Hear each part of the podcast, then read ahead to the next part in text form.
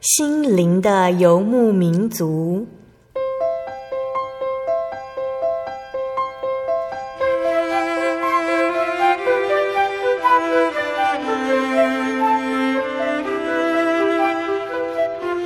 在这个谁都不管谁的后现代社会里，每个人的心灵都是游牧民族。成长的过程就是寻找的过程。每一颗漂泊的心灵，其实都在寻找生命的绿洲。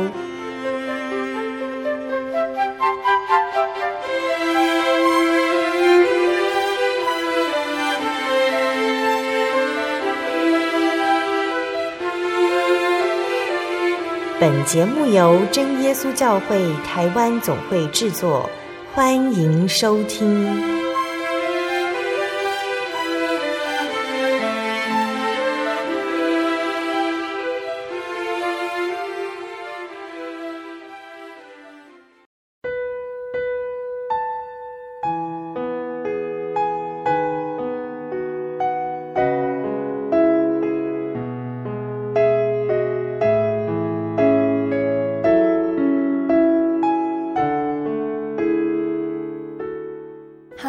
所在空中的听众朋友们，大家平安，欢迎收听今天的心灵的游牧民族，我是贝贝。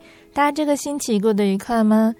在节目要开始之前呢，贝贝想先和听众朋友们分享一个圣经经节，是记载在圣经的提多书一章一到二节。提多书一章一到二节，神的仆人耶稣基督的使徒保罗。凭着神选民的信心与敬虔真理的知识，盼望那无谎言的神在万古之先所应许的永生。亲爱的听众朋友们，我们有的时候面对有些处境，有些人会说出不诚实的话，例如违心恭维某人，或者是明知道自己不会做某件事，却仍然答应别人等等。我们有的时候甚至公然撒谎，以免惹上麻烦。但是你知道神会不会说谎？当然是不会哦。由于这是千真万确的，因此当我们在圣经里读到神的承诺的时候，就知道神他言出必行。这位真神耶稣承诺我们，只要向他祈求宽恕，他就会宽恕我们。耶稣承诺我们永恒的生命，与耶稣同在。耶稣承诺满足我们的需要。不是我们想要什么就能得到什么，但耶稣预备的会超乎我们想象。关于耶稣的承诺，使徒保罗他是这么教导哥林多教会的：亲爱的弟兄啊，我们既有这等应许，就当洁净自己，除去身体、灵魂一切的污秽，敬畏神，得以成圣。就像这句经节说的，我们必须相信耶稣的承诺。过着洁净的生活。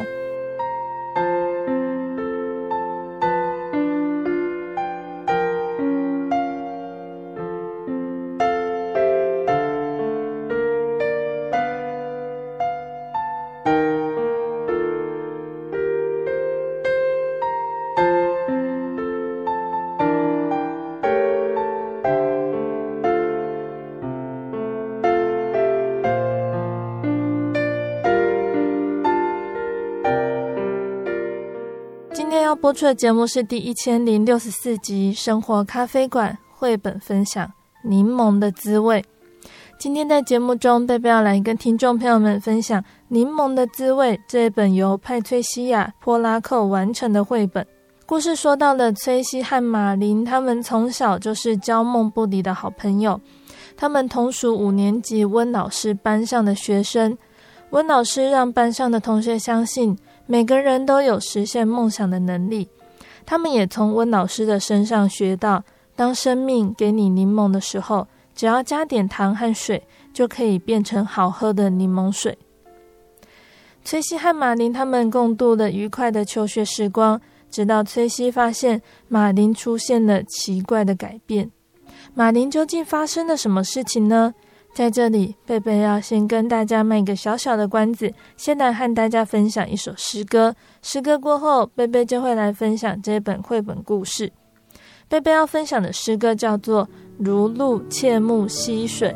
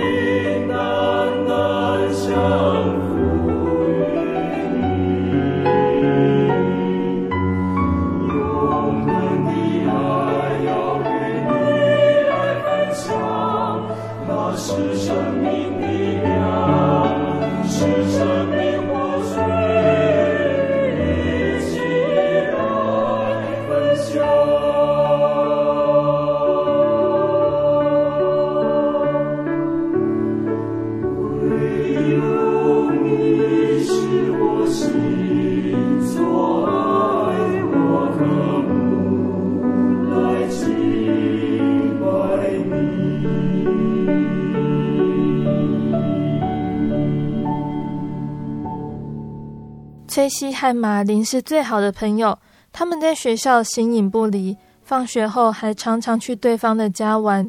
他们都是温老师五年级班上的学生，他们非常喜欢温老师，班上的同学也是。温老师让这个班级看起来像大家庭。他在书桌摆了盏台灯，又把每个同学的画表框在墙壁上，还在书桌旁铺个地毯。这样，他就能坐在老旧的大椅子上念书给全班同学听。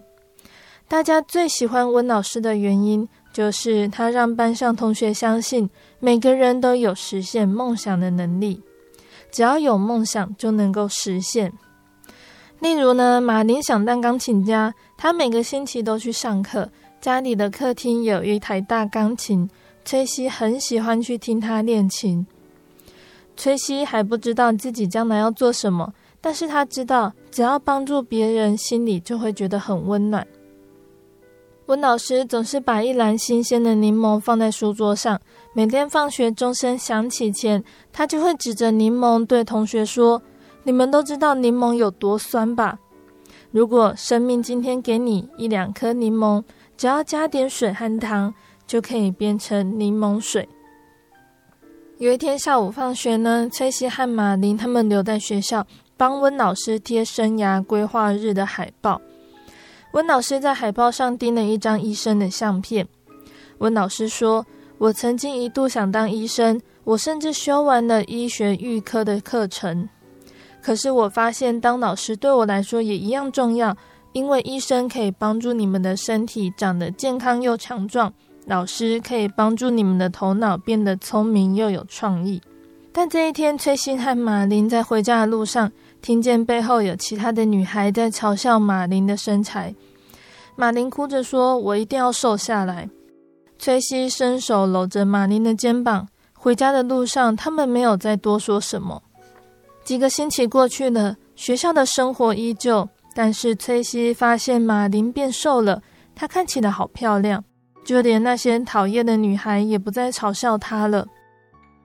但在有个星期三，他们正在马林家的花园种花。马林突然头晕，跌坐在草地上。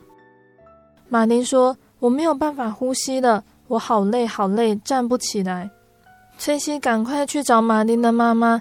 从那一天之后，马林就没有再来学校了。崔西知道原因，马林的妈妈有天晚上到他们家，哭着把一切的事情都告诉崔西的妈妈。隔天，温老师向全班同学宣布这个可怕的消息。温老师的表情很严肃，他告诉大家，马林得了癌症，是白血病。教室每个人都惊讶地屏住呼吸，有些同学哭了。崔西只是看着地板，努力不让眼泪流下来。但是温老师马上就接着说：“不过还是很有希望的。”马林将要接受一连串的化学治疗，这些治疗将会杀死他体内的癌细胞。但是对抗癌症的时候，他也会觉得非常难受。温老师也提醒大家，马林几个星期后就会回来学校上课了，但是他看起来会变得很不一样。那些治疗会让他的头发掉光，他也许戴着假发或头巾，可是他没有头发。他也可能常常觉得疲倦和虚弱。有些病人因为癌症没有办法活下来，但是马林可以，只是他需要大家帮助他一起度过难关。崔西看着温老师桌上的那一篮柠檬，心里想着：这次不管加多少的糖、多少的水，也都不能变成柠檬水了。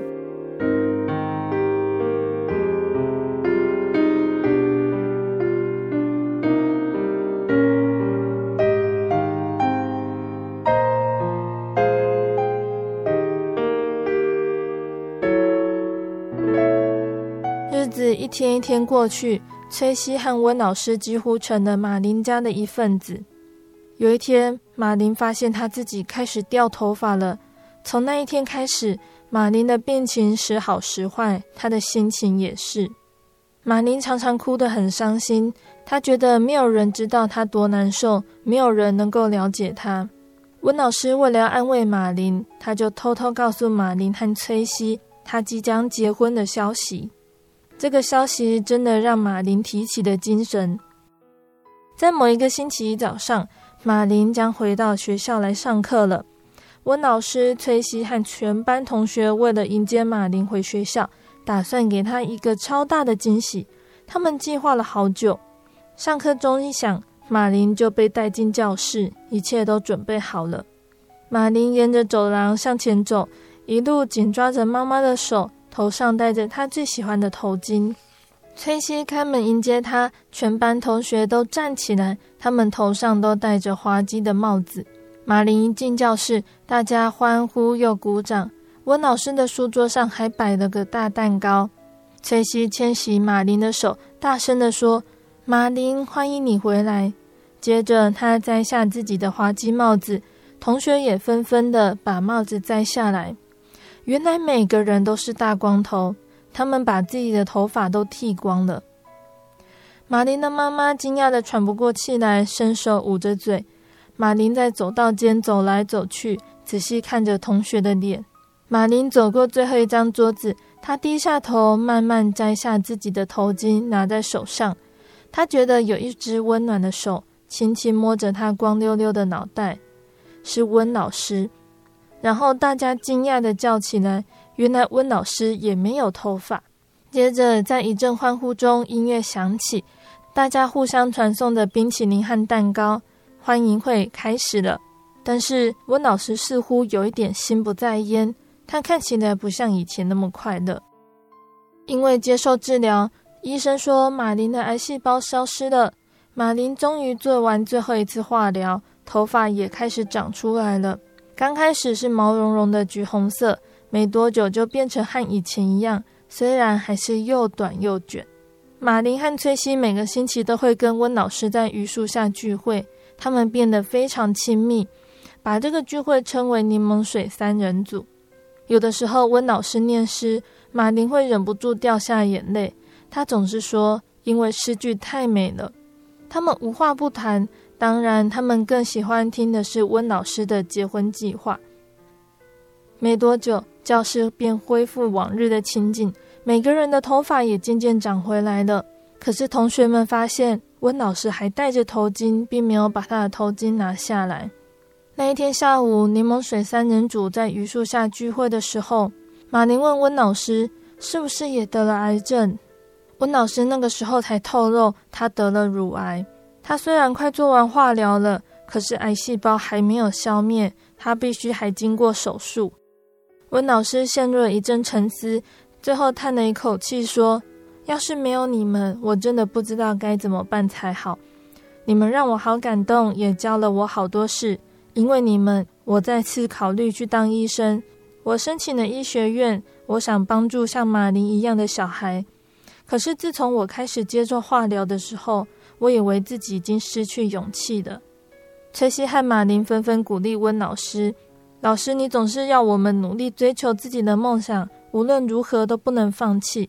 你不会让癌症阻止你追求梦想，你一定会成为很棒的医生。”温老师非常的感动，他从篮子里拿出柠檬水，他说：“我们一起来敬柠檬水三人组。”又过了好长的一段时间，那是个特别晴朗的日子，人们聚集在教堂里。即使当温老师的学生已经是五年前的事了，全班同学还坐在一起。音乐声轻柔响起，那是温老师最爱的一首诗歌。教堂里的花美丽极了，每个人的心里都是温老师的身影。突然，会众站起来，喜悦的号角声响起。身穿柠檬黄礼服的崔西和马林出现了，他们带着灿烂的笑容，慢慢走过红毯，加入正在台前等待的新郎。接着，每个人的目光转向温老师。崔西和马林说的没错，温老师是个漂亮的新娘，她像云彩般缓缓飘过红毯，绽放璀璨的光芒。她现在已经是温医生了，而且要在这荣耀的日子完成婚礼。他们全部聚集在教堂里庆祝这件美好的事，这是多么甜美的柠檬水啊！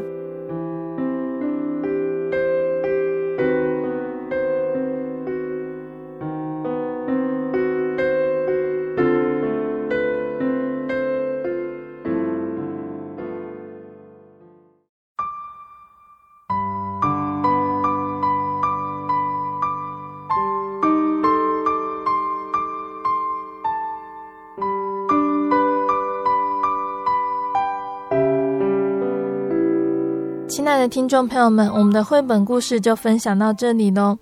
那从今天的故事里面呢，贝贝想到了两句经节，要来跟听众朋友们分享。第一个呢，是在雅各书的一章二节：“你们若在百般的试炼中，都要以为大喜乐，因为知道你们的信心经过试验，就生忍耐。但忍耐也当成功，使你们成全完备，毫无欠缺。”第二个经节呢，是约书亚记的一章五节，我必不撇下你，也不丢弃你。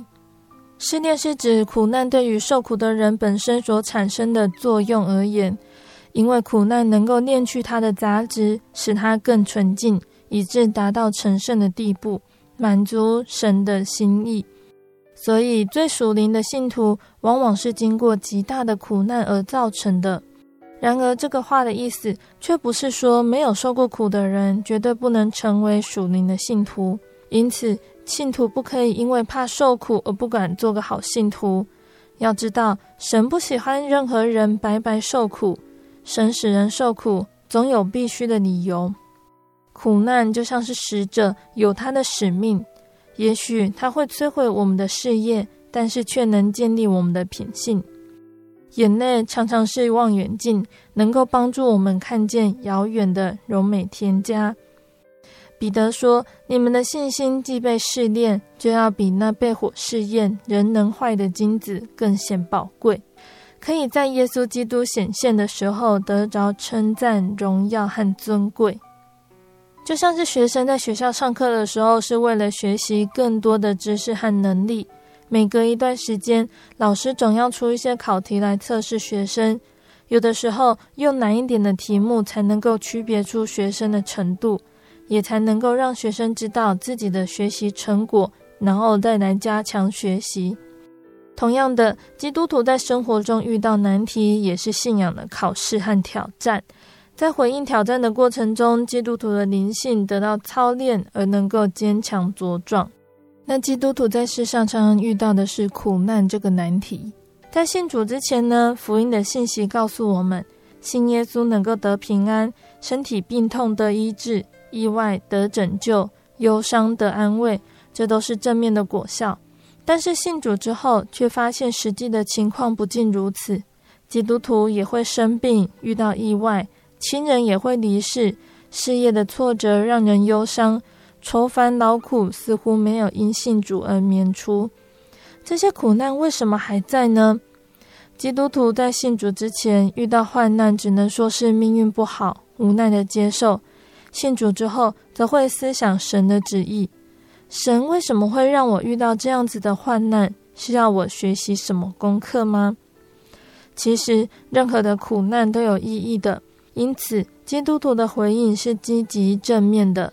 从灵性的角度来看，苦难正是恩典的开始，因为在安逸的环境中，人往往会失去警醒，灵性渐渐向下沉沦，甚至被撒旦吞吃了也不知道。此时，苦难就好像一记暮鼓晨钟，敲醒我们沉睡的心灵。而刚刚贝贝跟听众朋友们分享的经节，告诉我们，信心就是在试炼的苦难中成长茁壮。苦难激发人祷告的意愿，苦难越深，祷告越迫切，因为别无拯救，只有神可以投靠。在祷告的过程中，信心一点一滴的增加，就生出忍耐，而且是完全的忍耐，直到最后一公尺也不放弃的忍耐，直到神的旨意满足了，试炼已经成功了，苦难就可离去。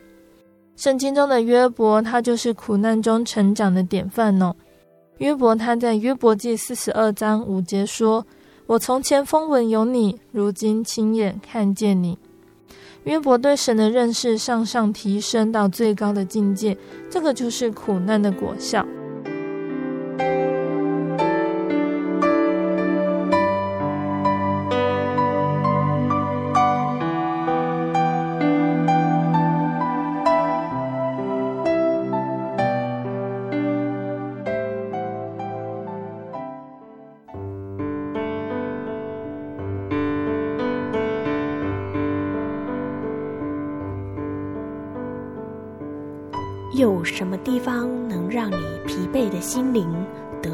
休息？有什么声音能抚慰你面对生活的不安与焦虑？谁能紧牵你的手，一生永不离开？谁能为你擦去眼泪？谁能为你舍弃一切？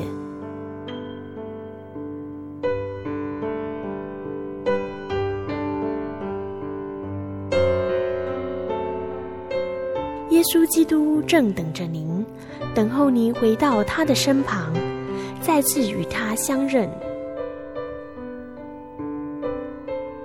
欢迎您至各地真耶稣教会，让我们的疲惫与不安，在他怀中得到安歇。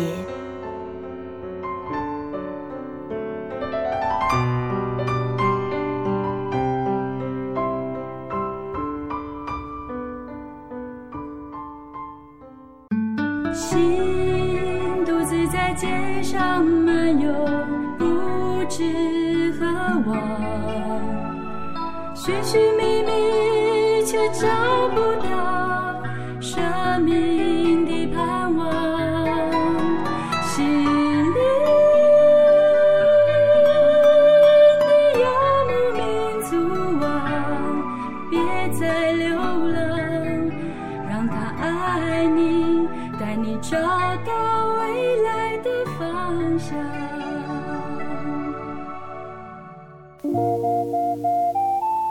上曾经看过这样的招牌“真耶稣教会”吗？也许您很想，但是却不好意思进来看看。其实我们真的非常欢迎您。下次当您再路过真耶稣教会时，欢迎您进来与我们同享神的恩典。真耶稣教会，台中邮政六十六至二十一信箱，欢迎来信，愿您平安。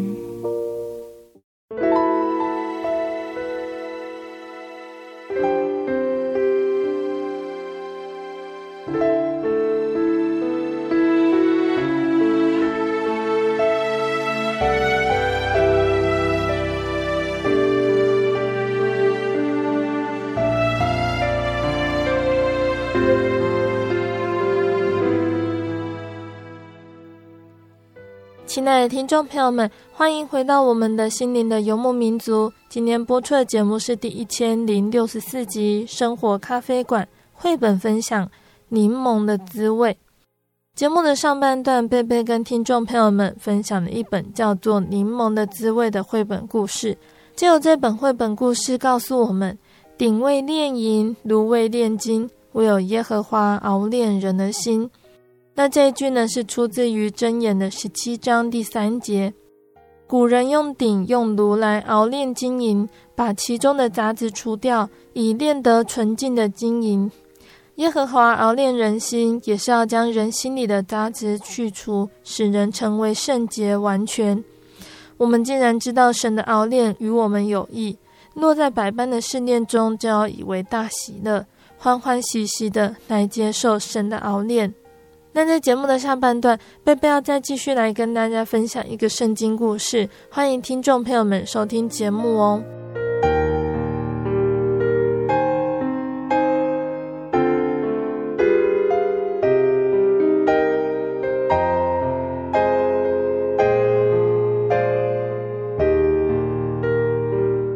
亲爱的听众朋友们，在下半段的节目中呢，贝贝要继续来跟大家分享一段圣经故事。那我们已经读到了士师记的哦，士师记描写的史实呢，有它深刻的背景，是我们在阅读士师记的时候就一定要先明白的。首先呢，士师记呈现出特定的史观，告诉我们神是历史的主宰，他对于人类的作为必定有所回应。当人们遵行神的诫命，就能得到神的祝福，而咒诅也会临到悖逆者的身上。在士师的出场前，我们都可以看到以色列人行耶和华眼中看为恶的事，然后神就把他们交在某某人的手中。接着，百姓在苦难中呼求，最后神兴起的士师才会出现，带领百姓击败仇敌，回到平安的生活。那再来呢？我们要提到的是以色列人的敌人。那这个敌人不是神故意留着的。而是以色列人，他们并没有遵照神的旨意，把原来居住在迦南地的民族驱逐殆尽。残留的移民呢，就成为了他们生活的枷锁。一方面引诱百姓偏离耶和华，一方面也成为神来惩罚百姓的工具。那我们接下来就要来开始跟听众朋友们分享今天要分享的士师记的内容哦。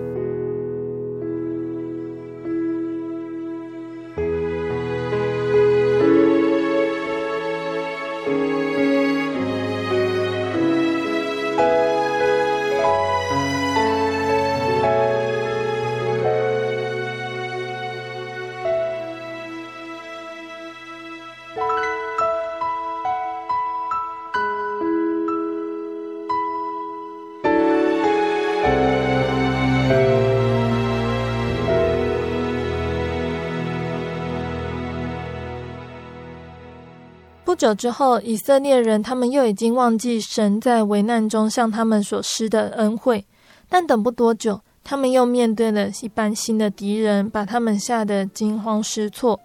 这些敌人是米甸人，他们没有攻击以色列的百姓，只是在他们那里大肆抢掠。米甸人在以色列人要收成的时候，便成群向田里去，把以色列的谷物和成熟的果子全部抢走。他们还把驴子、牛羊和其他牲畜偷去。米甸人他们是由凶暴野蛮的沙漠部族组成的，他们抢掠的时候往往是骑着骆驼奔驰。以色列人在米甸人抢掠的时候要避到山上的洞内去。直到可怕的搜掠结束之后，才返回下山。每次抢掠过后，田里的谷物、牲畜都荡然无存，没有留下一物给他们过冬。直到了下次收成的时候，以色列人都预料会有同样的事情在发生。整整七年了，以色列人已经濒临绝境，只好向神祈求。以色列人中的马拿西支派，其中有一位年轻人基甸。他跟以色列人中其他所有人一样，他们非常害怕前来抢夺的米甸人。但是基甸想了一个办法来收藏起谷物。基甸呢，他把谷物藏在一个压榨葡萄造酒的洞里面，他就躲在里面打麦子。有一天呢，基甸在里面打麦子的时候，突然看见一个陌生人出现在他眼前。那个访客说：“大能的勇士，神与你同在。”基甸感觉到非常的惊讶。那个访客继续说了：“我要差遣你，使用你的能力，把以色列人从米甸人的手里拯救出来。”基甸听了大吃一惊，他不是英雄的材料啊！他反对说：“我怎么能够拯救以色列人呢？”那个访客说：“只要靠着我的帮助，我与你同在，你便能大败敌人众多的部队，就好像他们只是一个人那样。”在那位陌生人继续说下去之前呢，基甸恳求说：“请等等，我去取些食物给你。”他希望证明那位陌生人所传的真的是来自于神的信息。那位陌生人就答应了。基甸匆忙回家，再次回到洞穴的时候，手里提着一篮肉，还有刚烤好的饼，还有一壶汤。陌生人说：“你把肉和饼放在那个石头上，然后把汤浇在上面。”基甸就照着做了，石头底下突然生出火来，把食物燃烧了。那现在基甸终于肯定，那个站在他面前的是神差来的使者，我要传达神的话。接着这个访客就离开了。基甸他希望进一步肯定神的呼召，之后才能够接受成为以色列人的领袖。基甸他就这样子向神祷告说。如果你拣选了我去拯救以色列人，恳求你给我一个指示。今天晚上我把一束羊毛放在我打麦的洞穴里。如果明天早上羊毛上沾满露水，而地是干的，我便知道你拣选了我。第二天清早，基甸就发现羊毛很湿，甚至可以凝出满盆的露水来。然而羊毛所在的地面却是干的。基甸他仍然不敢确定这个是神的指示，他觉得这可能只是凑巧，于是他又再次跟神祷告。他祷告求神使地给露水沾湿，而羊毛是干的。神并没有生气，他明白基甸的忧虑和恐惧。第二天清早，基甸再去看的时候，果然羊毛是干爽柔软的，但是地面却被露水湿透。现在基甸他终于能够确定，神真的要呼召他来拯救以色列人脱离米甸人的欺压。然而，基甸他终于接受神的呼召的时候，神他吩咐基甸要去做一件事情。基甸也觉得这件事情非常的惊讶。神不是叫他去召集军队对抗米甸人，神叫基甸要去拆毁一座偶像。在基甸居住的城里面呢，人们都随从迦南地的外族来敬拜巴力。基甸的父亲约阿施在他的地里面也为巴力筑了一个坛。神对基甸说：“基甸，你要拆毁那个巴力的坛，砍掉旁边献给女神亚舍拉的树木，然后在那里为我筑一个坚固的坛。”基甸他决心要顺服神的旨意，他希望领导以色列人回转敬拜真神，同时也使他们脱离敌人的欺压。然而，他的心里很害怕，因为他知道这么做一定会激怒城里的人。城里的人认为，巴利的祭坛被毁了以后，他们就会遭遇可怕的事情。他们相信巴利在他们那个地方是强大有力的。所以基甸他决定在夜里面没有人看见的时候来做神吩咐他的事情。基甸带着十个随从在夜里迅速行动。首先，他们去拆毁巴力的祭坛，并且砍掉祭坛旁边的树木，然后在同一个地方为神筑了一个坚固的祭坛。在天亮之前，他们已经完成任务，悄悄离去。然而，这个秘密的行动很快的就传开了。不久，所有的人都知道发生了什么事情，又知道要追究谁。城里的人就跑到基甸的父亲约阿施的家门口，他们叫喊：“赶快交出你的儿子基甸，因为他所做的事情，我们要把他杀掉。”尽管呢，约阿施他从前敬拜巴力，但是现在却勇敢地为基甸还有为真神说话。约阿施说。你们是为巴力出头的吗？如果他真的是神，他大可以自己出面呢。是他的祭坛被拆毁，该由巴利来惩罚我的儿子。如果巴利真的有能力的话，基甸的勇敢还有对神的信靠，实在令人注目。不久，基甸将会向以色列人继续显明神大能的作为。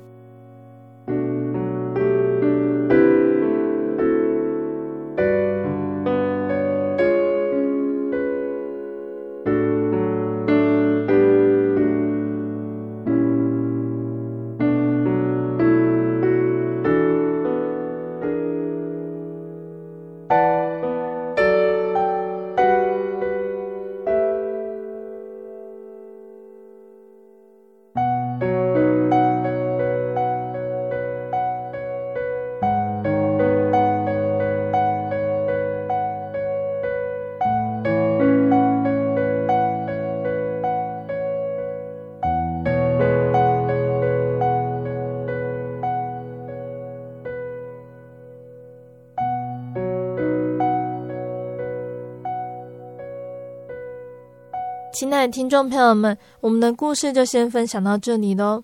在今天的故事里面，我们听到了在约书亚离世之后，以色列百姓一代一代的在迦南地居住，好像安居乐业。但是生活因着他们渐渐离开真神的道理而渐渐难过。为什么会这样子呢？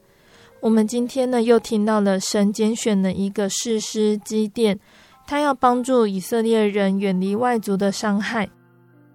那士师记带给我们的启示，听众朋友们或许了解哦，但是贝贝仍然要再一次跟大家分享士师记要记得的内容，期盼我们都能够牢牢记得我们在以色列百姓身上看到的教训，都要作为我们在信仰上的省思。那我们首先要看到的是基甸这一个人哦，一个人能够蒙神拣选为神重用，必定有他不同于凡人的地方。而作为一个领导者，必须充分了解他所背负的使命还有任务。那基甸呢？这位被称呼为大能的勇士的士师，他刻苦自立，不恃才傲物，不自夸，敬神爱人，并且柔和谦卑，彻底遵行神所吩咐的。更重要的是，他不只是只会发号施令，必要的时候，他也能够身先士卒，冲锋陷阵。那也期许我们每个人也都能够成为神重用的工人哦。那我们刚刚说到基甸，他被神拣选成为士师，有一些特点哦。第一个就是他刻苦自立。以色列人因为行恶，神就兴起米甸人来辖制他们，他们饱受摧残，生活贫乏，没有粮食。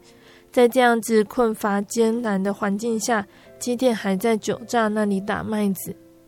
那个时候，以色列人最大的问题是没有粮食。基甸知道逃避或者是躲起来并不能解决问题。他在酒榨的地方打麦子，生产粮食。虽然有点危险，但总比没有粮食好。因为环境险恶，他只好躲在酒榨这种地方。这种不肯向恶劣环境低头的精神，是神选召他的原因之一。那再来第二个特点是基甸，他自视卑微。当基甸听到神要选召他的时候，基甸他说：“我家在玛拿西支派中是至贫穷的，我在我父家是至微小的。”这种自视卑微的心态，却是最蒙神悦纳的。圣经上告诉我们，所以你们要自卑，伏在神大能的手下。到了时候，他必叫你们自高。神阻挡骄傲的人，赐恩给谦卑的人。基甸他知道他自己的身份，他不恃才傲物，不自夸。人唯有自知之明，不靠己力，才有可能为主所用。那再来，基甸第三个特点就是他敬神爱人。基甸他痛心他们整个以色列同胞的遭遇，而向神的使者发出如此的感叹：我们为何遭遇这一切事呢？祭奠他身为为神工作的人，最重要的就是要具备敬神爱人的条件，这也是要得人尊敬的要素哦。作为一个领导者，如果不能够以敬神的态度来做他的内涵支柱，那他的领导必定有所偏颇。如果缺少爱人的度量，那被他领导的人呢，必定不会觉得他是一个好的领导者。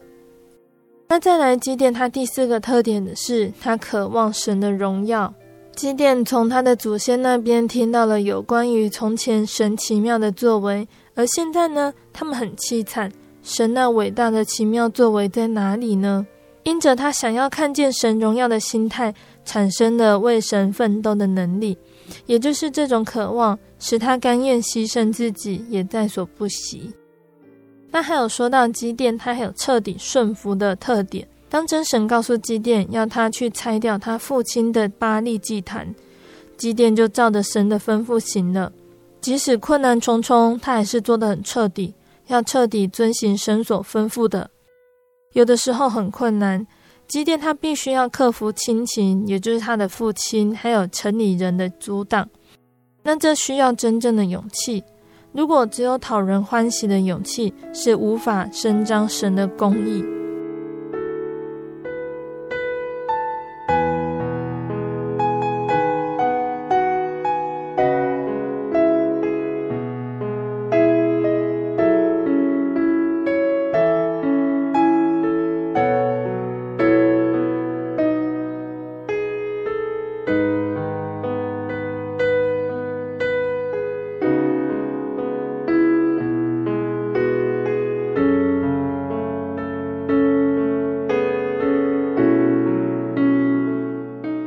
谈到了基甸，他向神求证据的地方呢？基甸他说：“我若在你眼前蒙恩，求你给我一个证据，使我知道与我说话的就是主。”那在生活中，我们常常听到这样子的烦恼哦，像是在职业生涯遇到了瓶颈，或者是为了婚姻对象抉择而彷徨，或者是在家庭中有着难解的问题。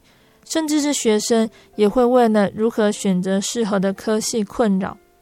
人的一生似乎都时时得做决定，但是难就难在如何预先得知所做的决定是对的还是好的。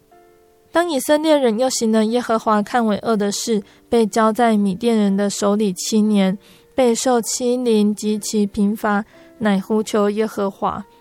于是，神的使者亲自向大能的勇士基甸显现，要他从米甸人的手里拯救出以色列百姓。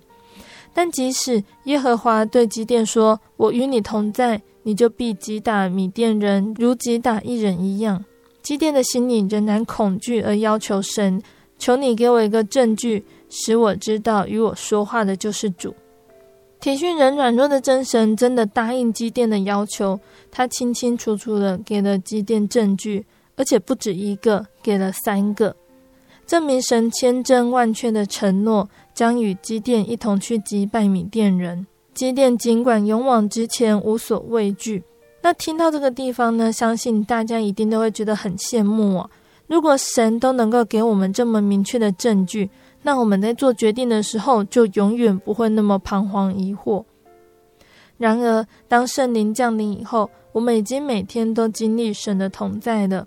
我们先有圣经作为生活和信仰的指南和教导，借由祷告、读经，还有聚会听到神的旨意，已逐渐显明在我们的心里。遇到做抉择的时候，什么是合神心意的决定，其实在心里面也会有所感动。所以，对于日渐茁壮的基督徒呢，神他就不会在事事有求必应，而是要我们离开基督道理的开端，竭力进到完全的地步。因为读长大成人的才能吃干粮，他们的心窍习得通达，就能分辨好歹。这里就告诉我们，如果在凡事上愿意先寻求神的旨意，摒除掉自己的定见，就会发现，虽然神他并没有出声告诉我们应该选择甲乙，或者是让我们看异象、做异梦，但相信只要我们在做抉择的过程中不停地祷告。不管所做的决定为何，神必定会带领，因为敬畏耶和华的，耶和华必指示他当选择的道路，即使我们未见到如基甸所见的证据。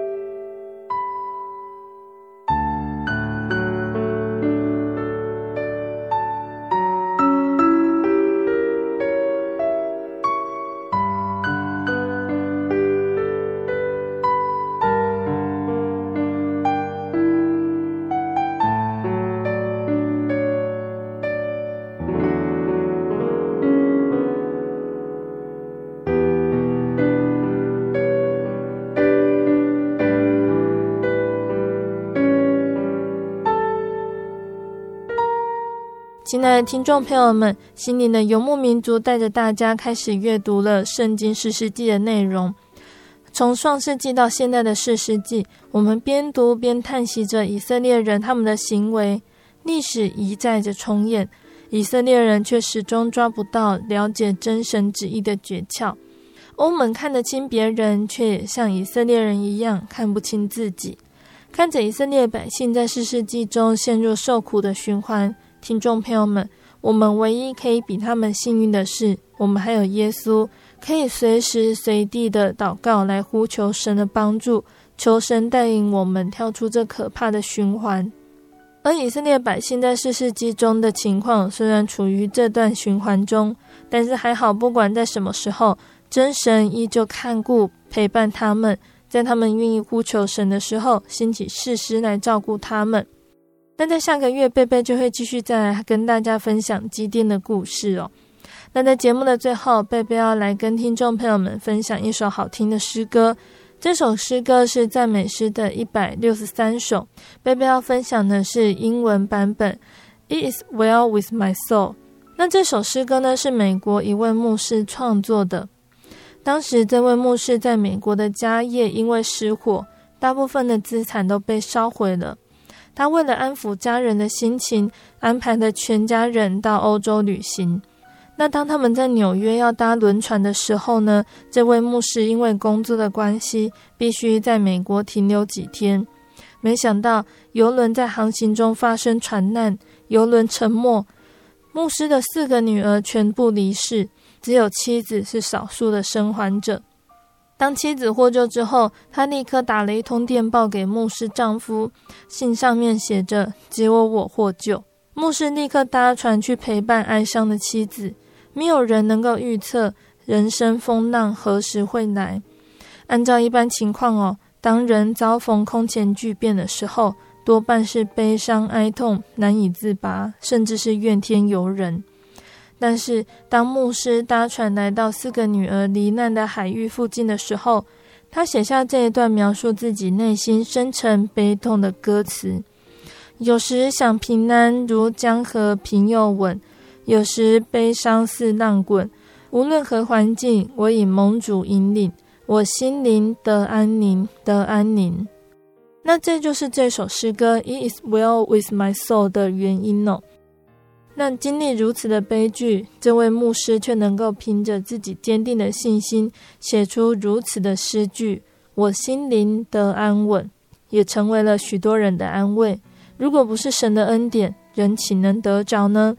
亲爱的听众朋友们，当人生的风浪来袭时，愿你在基督耶稣里得着真正的平安。